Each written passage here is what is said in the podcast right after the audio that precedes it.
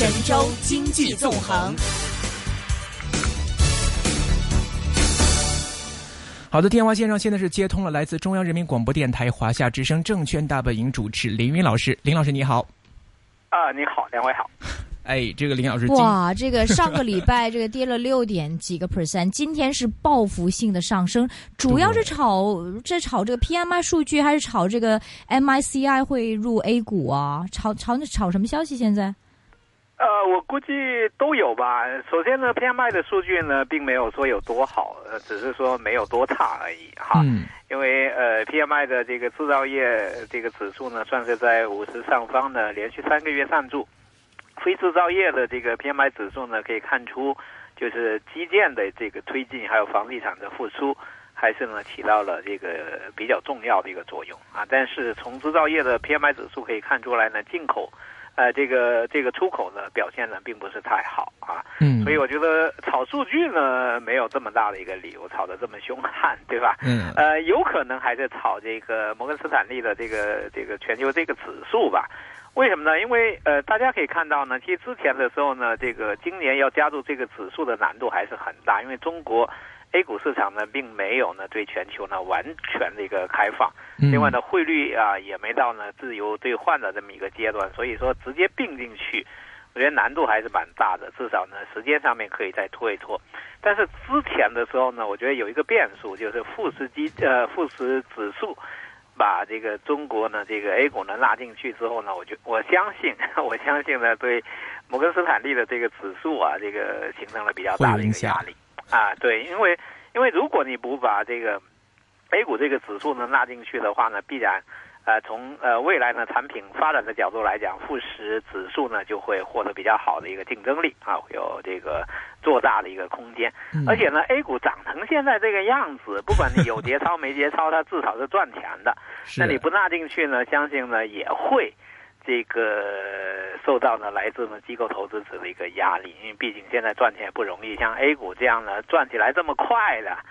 快钱，呃，我相信呢这个全球的投资者呢，尽管见多识广，也会眼红，所以我觉得炒这个指数的可能性还蛮大。当然呢，我们也知道呢，在上周四的这个下跌。跌的也有一点没道理啊，因为之前呢，A 股连涨了八天，可以说是气势如虹，但是在上周四的时候呢，突然啊就出现了一个下跌，下跌也不要紧，正常嘛。嗯。但是跌了百分之六点五，特别是呢蓝筹股前期滞涨，那么在周四的时候呢还大跌，其实也是很诡异。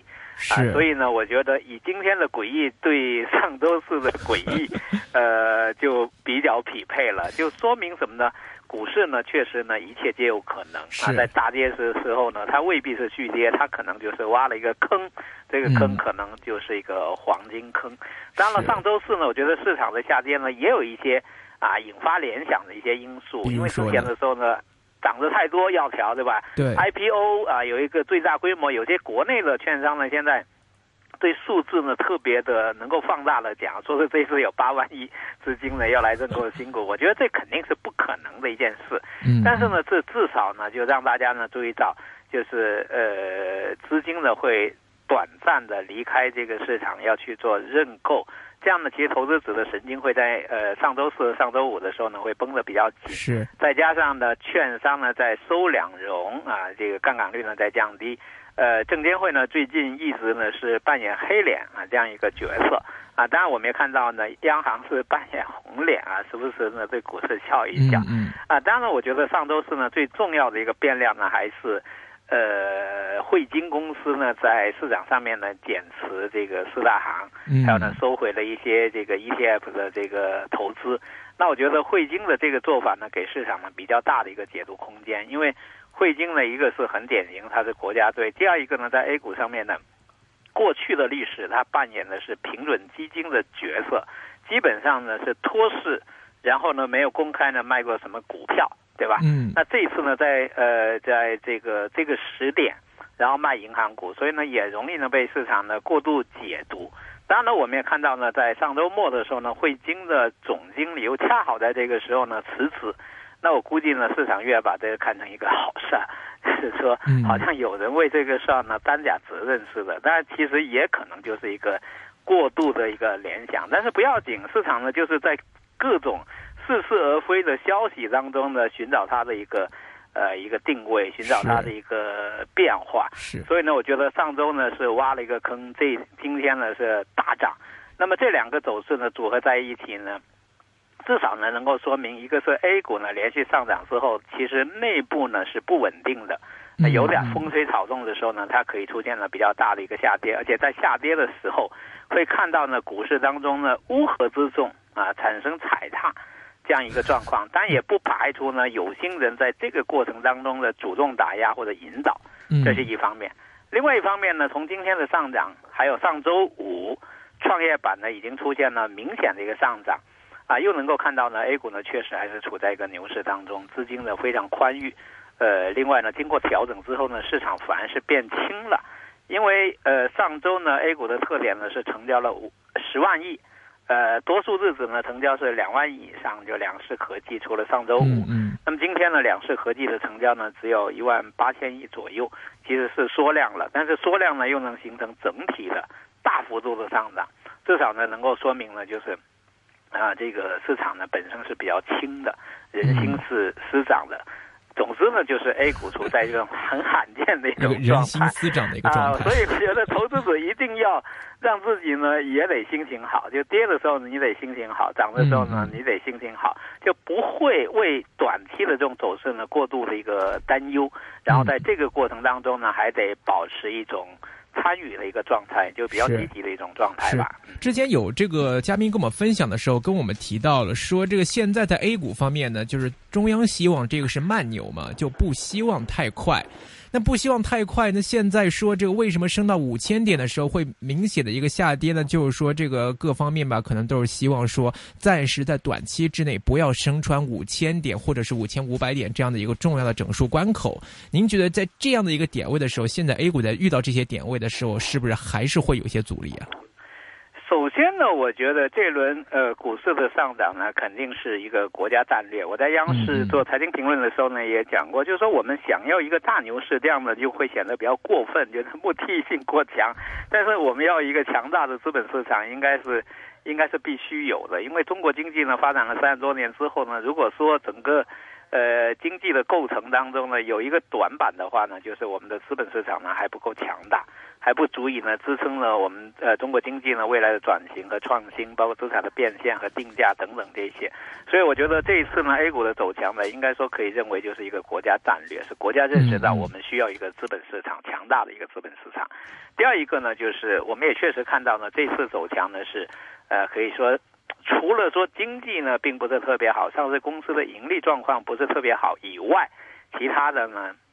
各种配合呢还是不错的，比如说资金呢踊跃呢进入这个市场，另外呢上呃现在 A 股呢规则方面呢也越也越来越便利，就各种并购、各种融资、各种快速的融资，然后市场呢又呃估值高，估值高呢其实有它厉害的地方，就是场外的资产呢更愿意注入进来，就是先高估，然后再把这个呃估值呢压下来，其实就可以允许。完成这样一个循环，这个呢要好过呢熊市的时候呢，场内资产就低估，场外资产呢又不肯低估，就根本玩不动的那种状态。所以我觉得现在的 A 股市场呢，在这方面呢还是有很大的一个呃可塑性啊，有很大的一个呃这个这个转身的一个空间，这是特别好的一个一个地方。然后呢，说呃，A 股呢究竟要什么样的牛？其实真的不是说你要什么样的牛就有什么样的牛，你是要肉牛好还是还是奶牛好，真说不准。为什么呢？因为我们可以对比一下，就是呃，这个这一次 A 股的调整呢是发生在二五月二十八号嘛。那么在这个八年前的这个呃呃，应该是对八八年前的这个两千零七年。呃，五三零的时候呢，是当时市场也是走的非常的强，然后呢，主动的打压。那打压的结果呢，当时是出现了一个是出现了暴跌，相信呢中央也不愿意看到暴跌，因为我当时接触很多投资者，可以说是整个人生都因为那几天的暴跌发生了变化。有个大姐跟我讲说，本来我有两三百万的资金，日子过得好好的，已经要安排孩子出国留学，然后那个暴跌呢，他大概损失了一百万。他就觉得人生好像就一下子改变了，所以第一呢，会看到呢那种强硬的打压呢，会导致市场的暴跌、过度下跌，其实带来的社会问题也很多。第二一个的话呢，尽管当时把市场打下去了，但是市场的变形带来的负面的影响呢，到后来呢一直看得到，就是打压的结果呢，导致资金还要入市，入资金呢不敢炒垃圾股，结果去炒蓝筹股，但蓝筹股同样可以炒出过度投机，所以呢就导致呢大量的资金通过公募基金进入市场，然后炒权重股。那么后来的六幺二四点呢，就这么出来的。所以到现在为止，我们看多数品种呢都创出了历史新高，但当时呢这个五零指数就没有能够创造创出新高，就说明当时的打压导致的另外一部分呢是过度的投机了，就在蓝筹股上面过度投机。那同时呢，在上周呢，我在国内也是在央视讲过，我觉得其实。慢牛呢，不是说你一定要走成慢慢的这个牛市，其实其中呢包括调整，就是说市场有它自身的一个能量，也有它自自身的运行的一个节奏，所以呢有可能呢就是说涨，然后带有调整，有些调整可以很激烈。我是在周周三晚间做这些节目的时候这么说的，很不幸啊，做了一次乌鸦嘴，第二天呢就暴跌，就真的是出现了调整，而且是出现了激烈的一个调整。所以呢，不管怎么样讲，就是说上周的这种调整会使得市场的节奏看起来呢要慢下来，因为在此之前呢，整个市场大概涨了呃八天嘛，那其中呢在。上周前面涨的那个幅度呢，大概就是百分之六左右，然后一回跌呢，刚好跌没了，那不原地踏步呢，慢下来了嘛，对吧？但实际上呢，我们看到市场的能量它很难被驯服，所以呢，在上周五的时候呢，其实创业板呢已经涨了百分之三左右，那么今天创业板涨了将近百分之五，它已经创出了历史新高。就是说，你要让它起来的时候呢，是未必能够起来的。但是你要让它打压下去呢，也未必能够顺顺当当的就打压下去。这一点呢，也可以从汇金的这次减持和它历史上面的增持，也是很有意思。就是早些年呢，汇金呢想托市，增持了很多次，其实市场呢也没有托住，对吧？所以呢，大家又觉得说汇金这次才卖三十五亿资金，其实卖的量很少，市场应该能接住。但是呢，就是在那天的时候呢就没接住，所以我觉得市场确实。它是有自身的一些变化，而且这种变化呢是 千变万化，所以呢，我觉得确实对管理层来讲呢，需要及时的关注市场的一个运行的一个格局。另外呢，有风险的话呢，应该主动的一个调控，包括通过供应量的增加等等这些来平抑。但是呢，我相信呢，市场还是很难被驯服。有些阶段呢，总是会走得过分的强；有些阶段呢，要走得过分的一个弱。那我觉得管理层如果离市场过近的一种干预，其实呢，也会使得投资者呢在做投资的时候，要参考一个很难把握的一个因素，就是管理层今天究竟是红脸还是黑脸，这个也是很麻烦。所以我个人倾向于呢，用规则去管。第二一个呢，倾向于呢给市场呢一定的这个活动的空间，就是有一定的容忍度。但是呢，对于违规呢，其实是应该呃加强这个呃打击的。因为 A 股的这轮上涨当中呢，大家有都看到，有些是利用规则，有些呢确实在自己赚的同时，往市场呢注入了优质资产。很多人踏准节奏的话呢，也可以赚。但确实呢，也有有各种违规或者各种无厘头，就是在改名当中，大家应该就看到 有很多很无厘头的一个一个做法。所以目前来看的话呢，我觉得倒比较庆幸的是，在上周五市场能够就地提稳，呃，今天呢能够进一步上涨。那今天这个涨幅比较大，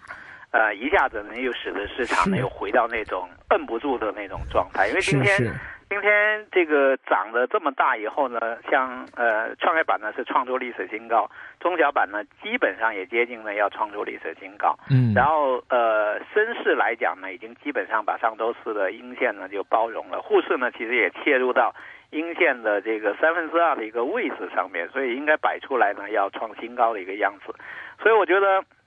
应该很多人会认为五千点总之不是这轮行情的顶，对吧？所以五千点之下呢，只要市场走强，大概愿意跟的人还是比较多。另外呢，我倾向于呢，就是说 A 股呢，在四千三百点这这一带整理完了之后，呃，沪市的活动空间呢，还是有必要呢进一步向上呃拓展。所以我觉得，呃，从管理层到投资者都没有必要过于纠结呢，就是慢牛。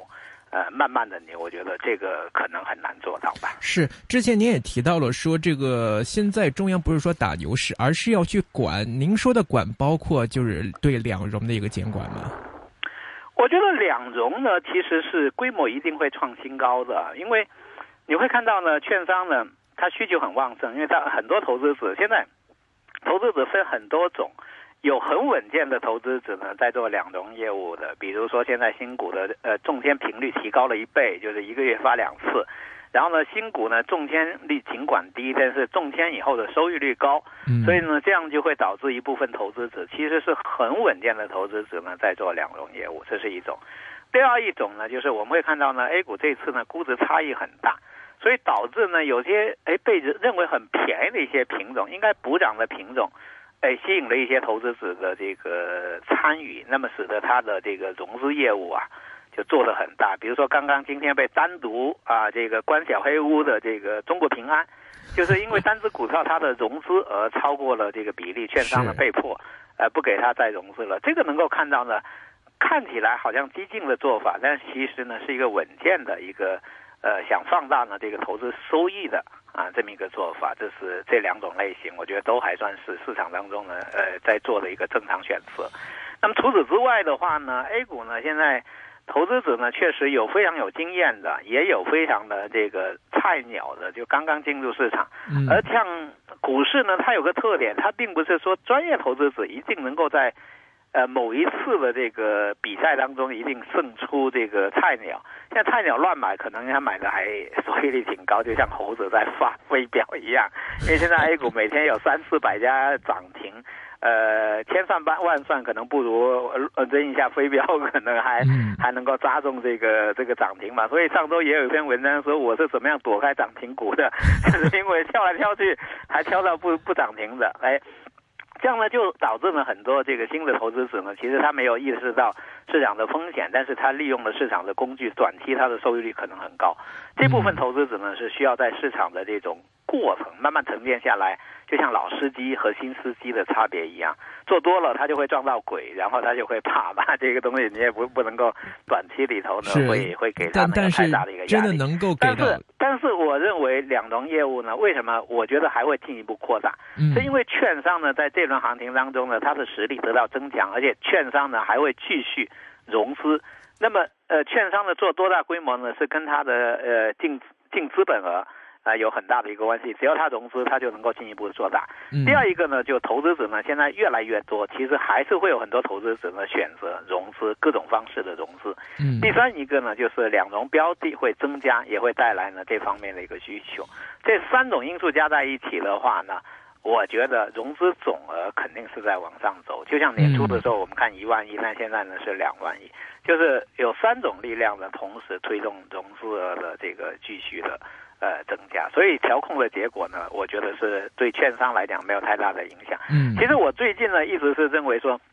券商可能又具备了这个有利的一个条件，就是交易方面呢，它有两万亿左右的交易，两融业务呢有两万亿左右的一个规模，还有新股认购这块呢，新股的发行提速嘛，然后后面的并购呢会很多，所以我觉得券商其实比年初的时候呢有利的因素呢在增加。但是不利的地方呢，可能就是上周为什么银行也能跌，券商也能暴跌？可能就是有些投资者还是看到呢，就是呃，券商的这个供应量很大，那大概下一批呢会有国泰君安上来嘛，然后他们自身呢一直在融资，还有呢它存在混业的这样一种单一担心，就是说呃牌照如果基金公司也可以拿，或者说银行也可以拿的话，那券商这块。呃，牌照的稀缺性是不是就会有所降低等等这样一些？但是呢，我觉得 A 股市场呢整体规模起来，而且应该说在一个比较长的时间里头呢，都会处在一个旺势这样一种状态。另外呢，我个人认为 A 股最后呢泡沫的化解还是需要呢大并购，那么会给券商呢提供非常多的一个业务。所以其实我是倾向于，既然各行各业呢最大市值的公司呢都在 A 股市场。那券商为什么不应该 有超过高盛的这样的一种公司出现呢？其实还是应该有这种可能。是，那现在短期上面，短期上面呢，就是各种制约吧。所以有时候是要看，呃逻辑关系，有时候看市场反应。好的，好的。今天非常感谢是来自中央人民广播电台华夏之声证券大本营的主持林云老师来跟我们做的一个用 IDB 错的一个分享。好的，那么接下来的部分呢，会请到的是实德财富管理总裁李慧芬 Stella 来给我们讲一讲汇市方面的内容。